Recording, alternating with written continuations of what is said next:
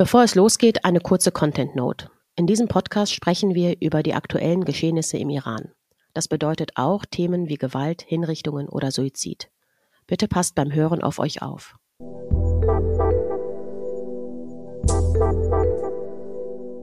Hallo Gilda Jun. Hallo. Wie geht's dir? Mir geht's ganz gut, aber du bist ein bisschen krank. Ich bin ein bisschen krank. Ähm, aber vielleicht klingt die Stimme dann ein bisschen schöner, manchmal, wenn man krank ist. Geda, lass uns mal direkt loslegen. Wir sind die letzten Male immer ein bisschen länger gewesen. Als wir ganz am Anfang angefangen hatten, haben wir gesagt, ja, so 10 bis 15 Minuten, das ist nie aufgegangen. ich bin schon mit 20 Minuten, glaube ich, mittlerweile happy. Also, ähm, ja, wir machen einen schnellen Ritt. Wir machen einen schnellen Durchlauf, genau. Also, gestern Abend gab es die Neuigkeit, dass mehrere Frauen freigelassen wurden. Ich weiß gar nicht, aus Evin auch oder aus, aus unterschiedlichen? Aus also auch aus Evin. Ich habe es noch nicht so ganz verfolgt, muss ich sagen. Aber auf jeden Fall auch aus Evin, ja. Und eine der Freigelassenen war die Mutter von Rasal Abdullahi. Genau. Sie hatte auch vor ein paar Wochen veröffentlicht dieses, äh, wo mehrere Frauen Bella Ciao gesungen haben aus dem Gefängnis. Und da war auch ihre Mutter dabei. Und die Mutter ist schon seit, ich glaube, seit zwei Jahren in Evin. Und Rasal ist unter anderem deswegen nach Deutschland geflohen äh, vor ein paar Wochen, weil sie nicht wollte, dass sie als Druckmittel gegen die Mutter ausgenutzt werden kann. Und ihr Vater ist aber auch noch im Iran. Also ich kann mir vorstellen, dass da gerade sehr viel Freude ist, dass die Mutter draußen ist. Und das Erste, was du siehst, ist, dass die da alle stehen mit Victory-Zeichen und ohne Kopftuch. So, ne? Das war bei Amita Abbasir auch genau. so. Die ist, glaube ich, vorgestern freigelassen mhm. worden. Also am Dienstag. Und das hat mich, also da war ich echt so, how? Das ist krass. Also ne? die, die ist durch die Hölle gegangen und dann steht sie da und läuft ohne Kopftuch durch diese Mall mit ja. ihrem Vater. Ich meine, sie ist, glaube ich, auch im Schock, kann ich mir vorstellen. Aber trotzdem, dass, dass ihr nicht, dass, dass sie es nicht geschafft haben, sie zu zerstören. So scheint es zumindest.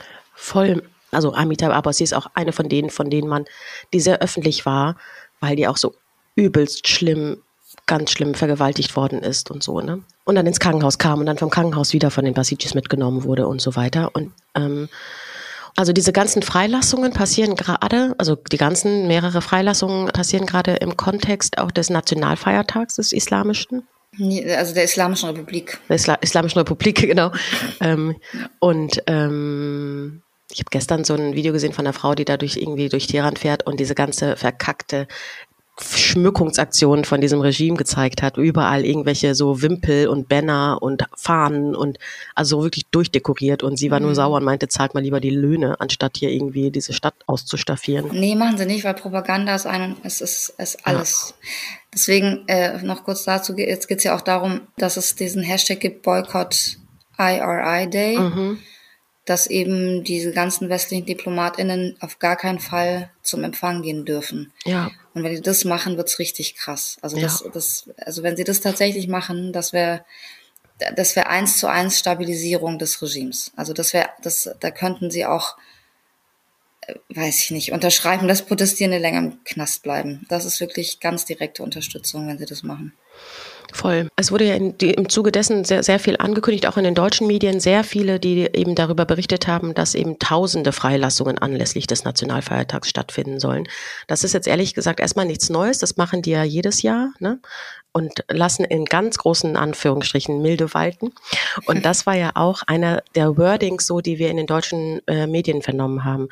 Und da würde ich auch gerne ein, zwei Sätze zu sagen, weil ich habe das mitbekommen, dass da die Leute sich schon einige sich aufgeregt haben über die Artikel. Und wenn du die auf, und ich glaube, du hattest sogar ja auch mal die Headlines gepostet, um zu zeigen, wie viel eigentlich gerade so darüber berichtet wird. Ähm, und auf den ersten Blick ist es schon so, dass du denkst, boah, die, das ist wieder total Regimesprech. Da steht dann irgendwie Khamenei's milde und was weiß ich, was da noch war, milde und irgendwas, ich weiß es nicht mehr. Ähm, und wenn du aber in die Artikel liest, dann siehst du schon, naja, okay, das ist schon richtig wiedergegeben, zumindest meiner Meinung nach. Die Headlines fand ich ziemlich blöd gewählt, aber grundsätzlich fand ich die Inhalte, also von deutschsprachigen Leuten geschriebenen Artikel ganz in Ordnung. Hast du das ähnlich gesehen oder wie hast du da die Artikel wahrgenommen? Also ich muss sagen, ich habe mich echt geärgert teilweise über Leute, die geschrieben haben, zum Beispiel über diesen FAZ-Artikel von Rainer Herrmann, mhm. dass der, dass der so schrecklich sei und was, what the fuck und also wirklich so Sachen und der war total in Ordnung, dieser Text. Also das, mhm. ich hatte, ich, also ich selbst hatte überhaupt nichts daran auszusetzen. Und da habe ich echt nicht verstanden, was es soll. Mhm. Da haben sich Leute über das Wording im Teaser aufgeregt. Den, den Teaser suchen sich die AutorInnen nicht aus. Mhm. Und der Teaser entsprach auch nicht wirklich dem Text. Und dann finde ich, sollte man erstmal den Text lesen, bevor man sich aufregt. Weil das entspricht einfach nicht den Tatsachen, dass dieser Text so schrecklich gewesen sei. Und zu den äh, Headlines, die waren super problematisch. Mhm. Also die mhm. waren extrem problematisch aus zwei Gründen. Einmal, es wird eigentlich wochenlang nicht über den Iran berichtet. Mhm. Und dann kommen überall wieder synchron Berichte und da steht überall Khamenei und Milde oder Gnade.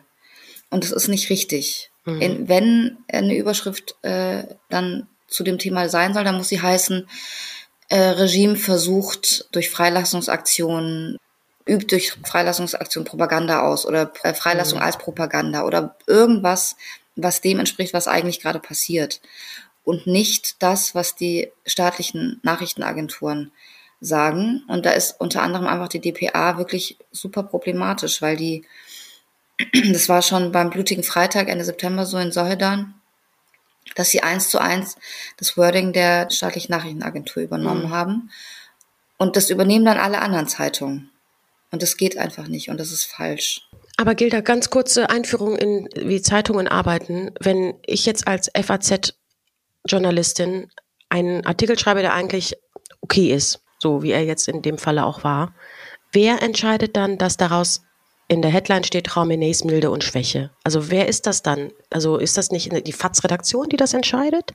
Also das ist bei jeder Zeitung irgendwie anders, wer das genau ist, aber in der Regel, also ich schreibe nie Überschriften. Das macht bei mir ah, die echt? Redaktion. Mhm. Ah, okay. Ah, okay. Und auch ja. Teaser. Okay, weil nämlich darunter stand nämlich dann auch noch irgendwas mit, die kommen in den Genuss von Freiheit ja, oder genau. irgendwie sowas. Und das ist Und darüber haben sich, das war ein Alarmwort für viele und dann ja. haben sie, glaube ich, ehrlich gesagt auch nicht mehr gelesen. Ja. Dann haben sie, das, da waren dann, also da waren dann Aussagen über diesen Text, wo ich dachte, wie kommt ihr denn dazu? Ja, ja, ich fand es ähnlich, weil ich habe auch gedacht, ich habe auch die Headlines gesehen und war echt sauer und auch die Tweets dazu habe ich gelesen, dachte, oh Mann, ey, schon wieder so, eine, so ein scheiß Wording. Und dann habe ich es aber gelesen und dachte, nee, eigentlich ist der Inhalt voll okay. Das ja, ist so. Und ich habe einige gelesen, also ich will gar nicht auf Fatz rumreiten, ich habe einige waren, andere gelesen. Es waren einige, die total okay waren. Das, ja. das, das Wording war halt eins zu eins Propaganda von den Schlagzeilen. Und gleichzeitig war natürlich auch äh, Sherwin Hachipur gewinnt den Grammy und das ist teilweise gar nicht dabei. Da reden ja. alle nur über Beyoncé. Ich, ich meine, ich finde Beyoncé super, man soll über sie reden. Und gleichzeitig gibt's halt auch andere Sachen. Mhm. Ähm, und das ist halt, das ist das, was, was mir da auch aufgefallen ist, so dieses, wir berichten über den Iran, wenn die iranischen Nachrichtenagenturen was sagen. Ja, wenn irgendwie stimmt. 100 Millionen, 1000 Aktivistinnen sagen, guck mal, hier ist äh, jemand zu Tode gefoltert worden und hier ist das und das, wird nicht berichtet.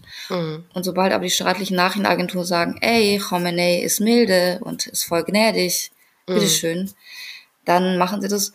Und das ist halt auch das, wo man jetzt aufpassen muss, auch in den kommenden Wochen, auch gestern mit den Freilassungen weil das Propaganda des Regimes ist. Und das mhm. muss man immer wieder einordnen. Das gilt den eigenen Leuten, denen zu sagen, es ist alles in Ordnung, entspannt euch, beruhigt euch, es wird euch nichts passieren. Und gegenüber dem Ausland, um die zu beruhigen und sagen, ihr könnt mit uns verhandeln, es ist alles wie früher. Und da müssen die Medien halt aufpassen, welche Rolle sie spielen. Mhm. Wir haben ja letzte Woche auch über diese große Angst und so von dem Regime geredet und überhaupt, wie beknackt die sind. Und ich habe, das ist eine gute Überleitung zu Baroye, was du gerade angesprochen hast. Und zwar hat äh, Sherwin Hajipur, der quasi die Hymne dieser Revolution geschrieben hat, Baroye, also auf Deutsch für oder wegen, ich glaube, das wissen die meisten jetzt mittlerweile auch, wurde mit dem Grammy ausgezeichnet und zwar für eine extra geschaffene Kategorie für Social Change. Best Song for Social Change. Mhm. Wurde virtuell digital überreicht von der First Lady Jill Biden. Und man hat Videos gesehen von Sherwin irgendwo zu Hause, wie er mitbekommt, keine Ahnung, ob er es live mitbekommen hat, ob er es verzögert mitbekommen hat, aber auf jeden Fall hat er mitbekommen, dass er den Grammy bekommen hat. So ganz kurze Fakten für vielleicht noch welche Leute, die nichts äh, von dem Song mitbekommen haben. Der Song wurde geschrieben durch Tweets wenn ich es richtig verstanden habe, ne? so von Menschen, die hat er zusammengebracht. Also für Leute, die für das Mädchen, für die afghanische, für die afghanischen Kinder, für die Hunde. Also warum, warum will man das Ende des Regimes genau, quasi? Genau. Also wegen Luftverschmutzung für Kinder, für Hunde und so weiter. für Freiheit und am Ende für, für Frau leben Freiheit. Für Hunde. für die Hunde, für Hunde. Ja. weil die halt verboten sind. Ja, weil sie verboten sind, genau. Aber so, ne, für alles Mögliche halt. Und am Ende halt für Frau leben Freiheit. So. Und ähm, der Song wurde innerhalb von zwei Tagen 40 Millionen Mal geklickt, also auf seinem Instagram-Account. Es ist ja auch keine musikkommerzielle Geschichte im Iran, weil die da ja gar nicht dran teilhaben dürfen irgendwie. Also das wurde dann gesperrt, dann wurde er inhaftiert, nach ein paar Tagen war er wieder da und hat er erstmal so einen Instagram-Post gemacht, wo die Islamische Republik bejubelt wird und dann hat er noch ein Video rausgesetzt, wo er sagt, danke, danke für euer Support, aber ich liebe mein Land, ich möchte hier bleiben. So, mhm. alles klar, dass das relativ aufgezwungen war und dass es wahrscheinlich nie seine eigenen Worte waren. Das ist irgendwie für jeden klar, der das dann sofort gesehen hat, dass das aufgezwungen ist. Nun hat er den Grammy bekommen. Man sieht, wie er da steht. Mir bricht es das Herz, natürlich nicht nur mir, sondern wahrscheinlich allen Menschen, die sich das anschauen der, wie, wie traurig und glücklich dieser Mensch ist. Ne? Also es hat mich wirklich, also du siehst das und bist echt wirklich, wirklich fix und foxy danach. Denkst dir, geil, der, der darf da jetzt irgendwie in seinem Haus da rumsitzen und sich das anschauen und darf den nicht persönlich nehmen, weil er nicht raus darf. Keiner weiß so richtig, oder ich weiß nicht, Gilda, ob du da irgendwas weißt, ob der in Hausarrest ist, ob der irgendwas nicht, darf oder nicht. Ist. Also, also davon weiß ich nichts. Nee, nee, ich weiß es auch nicht, aber man weiß halt nichts, ne? Also er war ja einfach verschwunden erstmal, ne? Und hat, man hat ja nichts mehr von ihm so richtig mitbekommen.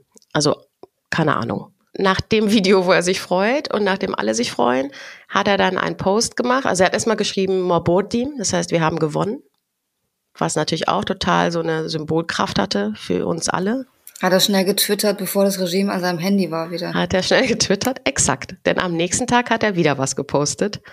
Und das war dann so, ja, äh, danke, aber ist auch echt so scheiße, dass wir das von der First Lady überreicht bekommen, weil die ja quasi zur Regierung gehört, die uns alle unglücklich macht. Bla, bla, bla.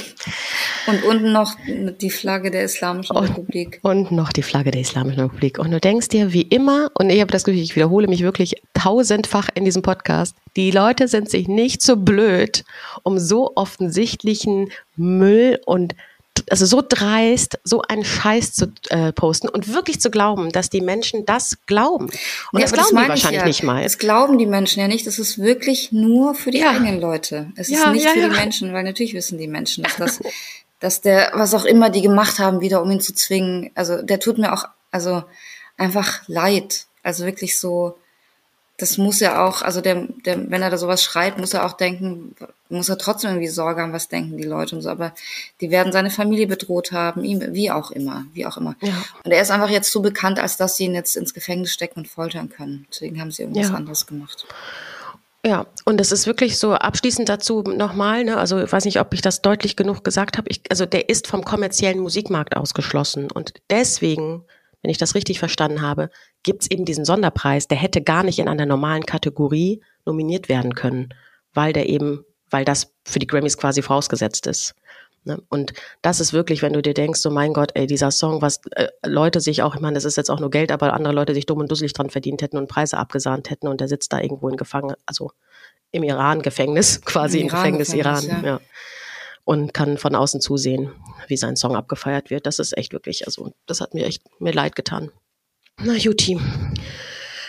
Wir haben ein Thema noch. Gestern, also Mittwochabend, wir sind ja Donnerstagmorgens, zeichnen wir gerade auf. Gestern Abend wurde, offiziell wurde es, glaube ich, sogar einen Tag vorher verkündet, aber gestern gab es ein Panel, bei dem du auch teilgenommen hast, bei dem verkündet wurde, dass Hava Help, also unter Düsen Tekal, die Patenschaften jetzt nicht übernommen werden, aber quasi übernommen werden weiterhin mit den Initiatorinnen Mariam Klaren, Daniela Sepedi und Nina Khani.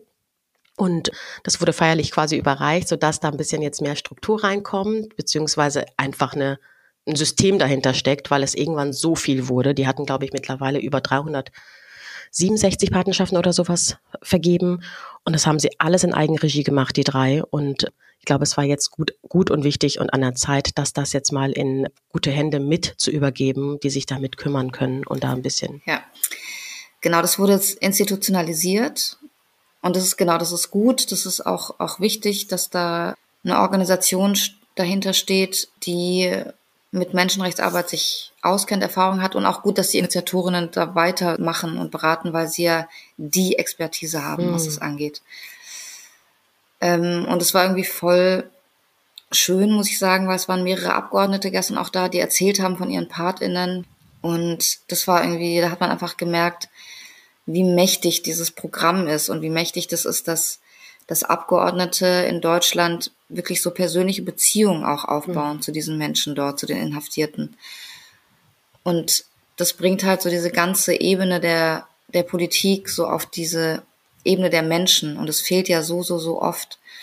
Und das war echt schön, als irgendwie Dorothee Bär oder Helge Limburg von ihren Paten erzählt haben. Und der Pate, also der Mohammed Mehdi Kadami von Helge Limburg, der wurde ja hingerichtet und er hat halt gesagt, ich höre nicht auf, ich werde die Namen der Verantwortlichen herausfinden, ich mache weiter und das ist genau das, was bisher komplett gefehlt hat in der westlichen Politik seit mehr als 40 Jahren. Ich fand das auch gerade bei Helge Limburg so schön, weil er eben dann meinte, wir haben uns die Frage gestellt, okay, direkt den nächsten quasi mhm. nehmen und das hätte sowas er meinte, das hätte sowas Beliebiges oder so, mhm. nicht beliebig, er hat noch ne? Zeit zum Trauern gebraucht. Genau, ja, genau. Auch seine Familie hat er erzählt. Ja. Und das fand ich echt, genau wie du sagst, voll schön zu sehen. Okay, der bleibt sogar an dem Fall, auch wenn man denkt, ist wirklich scheiße, aber wollen wir denn wirklich jetzt den nächsten Paten, mhm. das Patenkind haben? Und das fand ich echt schön, wie du merkst, wie hart drin die sind ne, in der ja. Thematik. Ja, mhm. und es ist eine Riesenänderung in der gesamten Deutschland-Iran-Politik auf dieser Ebene. Und ich glaube, mhm. dass es sehr, sehr wichtig ist. Und weil diese Patenschaften einfach wirken, nachweislich mhm. wirken. Teilweise innerhalb von wenigen Tagen werden die Leute entweder freigelassen, die Haftbedingungen verbessern sich. Das wirkt und es ist wichtig und es ist wahnsinnig schön, dass es auch so persönlich gemacht wird und so ernst genommen wird. Das ist was mhm. total Schönes. Und dass es wirklich auch einen Impact hat. Ne? Also ich weiß nicht, ob das Daniela gestern war, die das in dem Panel gesagt hatte, oder ob ich das woanders gelesen habe, weiß ich gerade nicht mehr, dass es von den, drei, von den 350, 60 Patenschaften 50 Freilassungen gab. Oder es ja, gab einen Fall, wo, mhm. genau, oder es gab doch auch dieses Bahai-Paar, das irgendwie ähm, Baha'is gehören zu den verfolgtesten, verfolgtesten Religionsgruppen im Iran. Ähm, ich habe einen Freund, der ist Bahai und der, ich habe den irgendwann am Anfang der Revolution gefragt, und was mit deiner Familie? Der so, leben alle nicht mehr. sind alle entweder getötet worden, damals schon, also damals, ne, schon nach der Revolution, oder sind ausgewandert. So, das ist wirklich eine hart verfolgte Gruppe im Iran. Und diese, dieses Bahai-Paar war 100 Tage in Haft, da wurde gar nichts gemacht. Und dann war, dauerte es wohl zwei Wochen oder so, nachdem sie Paten hatten. Und waren in frei, ne? Also wieder, ja, ich glaube ja immer frei. auf Kaution, aber frei. Ne? Mhm, ja es hat schon einen großen Impact und es ist wirklich krass zu sehen, wie es allein, also bis heute, also bis jetzt diese drei Frauen, klar, ich weiß, du hast da mitgemacht, viele Leute haben unterstützt, ne, aber was so im Kern diese drei Frauen geleistet haben, das finde ich wirklich ähm, beachtlich. Ja, absolut, ja, richtig beachtlich, ja.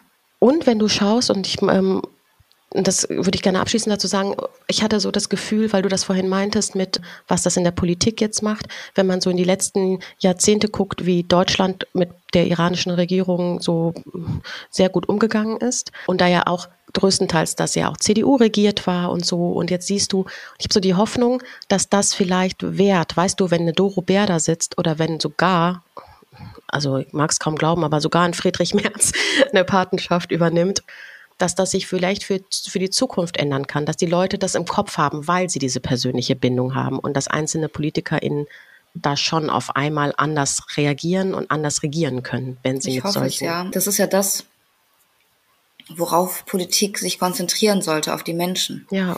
Wenn du nicht an den Menschen entlang Politik machst, dann brauchst du keine Politik machen. Aber es wird uns halt immer so verkauft, als sei das nicht so. Ja. Als müssten wir anhand von Gaspipelines Politik machen oder, oder Waren. Und ich glaube, dahin muss es halt gehen und dieses Programm hilft dem total. Und ich glaube, dass wenn so viele Abgeordnete so sehr den Iran kennenlernen, die haben sich ja damit davon nie damit beschäftigt, mhm dann ändert das was. Gilda, wir haben ein paar Themen noch. Das machen wir, aber müssen wir, müssen wir schieben. Es gibt die ja. Opposition, die sich am 10.2., also am Freitag zusammen in genau, Georgetown. das sollte man anschauen auf jeden Fall. Das sollte glaub, man nach, anschauen. Nach deutscher Zeit ist, glaube ich, abends um halb sieben oder so. Mhm. Mhm. Also die werden zusammen irgendwie sprechen. Also alle möglichen, die auch an Silvester da zusammen gepostet hatten. Dann gibt's äh, noch ein paar andere Themen, aber ich würde gerne, ähm, ich glaube, wir müssen jetzt mal aufhören und gucken, dass wir das nächste Woche besprechen. Sowas wie der Abdullahian, der irgendwie bei der Human UN vorreden soll und sowas. Ende aber das Februar. Ende mhm. Februar, darüber reden wir dann zur, wenn die Zeit gekommen ist. Gilda, abschließend möchte ich noch äh, eine Sache loswerden. Ich habe dieses Mal keinen Tipp, sondern möchte mm, noch mal kurz erzählen. Also als wir am Montag alle aufgewacht sind und so glücklich waren über den Grammy für Baraye, ähm, erreichten uns gleichzeitig die schlimmsten Nachrichten die, über die größte Katastrophe, die seit langem passiert ist in der Türkei und in Syrien. Da gab es ein riesengroßes Erdbeben, es gab mehrere Nachbeben, im Laufe der Tage nochmal weitere. Mm, da sind mittlerweile, ich weiß gar nicht, über 10.000 Leute gestorben, unzählige verletzt, verschwunden, äh, vermisst. Es ist einfach wirklich unfassbar. Ähm, ich würde einfach sagen, wir schreiben diese Woche in die Show Notes ein paar äh, Spendenseiten und wo man was äh, machen kann. Ähm, und ja, einfach nur Mitgefühl und Beileid für alle betroffenen Menschen. Das ist wirklich kaum zu ertragen, was man da äh, an Bildern gerade sieht, die uns erreichen. Ja, ich finde es auch. Also diese Bilder. Ich habe auch äh, eine Bekannte, deren Cousin hat sie erzählt, sein, das, äh, die waren alle einge Kinder und Enkelkinder und ein das jüngste Enkelkind ist gestorben. Mhm. Ja. Das, das ist, ich ja. habe gestern beim so bei TikTok eine Frau gesehen, die meinte, ja, jetzt ist irgendwie, es sind zehn, also eine Türkin in Deutschland, die dann meinte, ihr Cousin, der Frau des Cousins, die Kinder, es sind einfach zehn Leute tot auf einen Schlag. Hm. Das ist wirklich krass. Also ich glaube, man kann gerade nicht viel mehr machen. Es gibt, ich habe auf Instagram gesehen, es gibt so ähm, Seiten, wo die sagen, ihr könnt ganz viel Sachspenden auch. Es gibt LKWs, die fahren dahin. Ähm, warme Klamotten, es ist Winter, Schnee droht. Also es ist einfach ja, so Worst Case gerade. Umstände, ja. Ähm, ja, so viel Spenden wie möglich. Ja. Damit, das, ähm, ja, das, ja, damit die Hilfe zumindest da ist. Wobei sie ja auch an vielen Orten nicht da ist, muss man auch sagen. Ja, also, ja, ja. Da lassen, werden sie gar nicht reingelassen oder sie kommen nicht hin oder, also, aber daran können wir jetzt gerade nichts ändern. Also auf jeden Fall Spendenlinks dann. Das ja. ist gut. Mhm. Danke, Gilda. Danke dir und gute Besserung. Danke. Bis nächste Woche. Bis nächste Woche. Tschüss.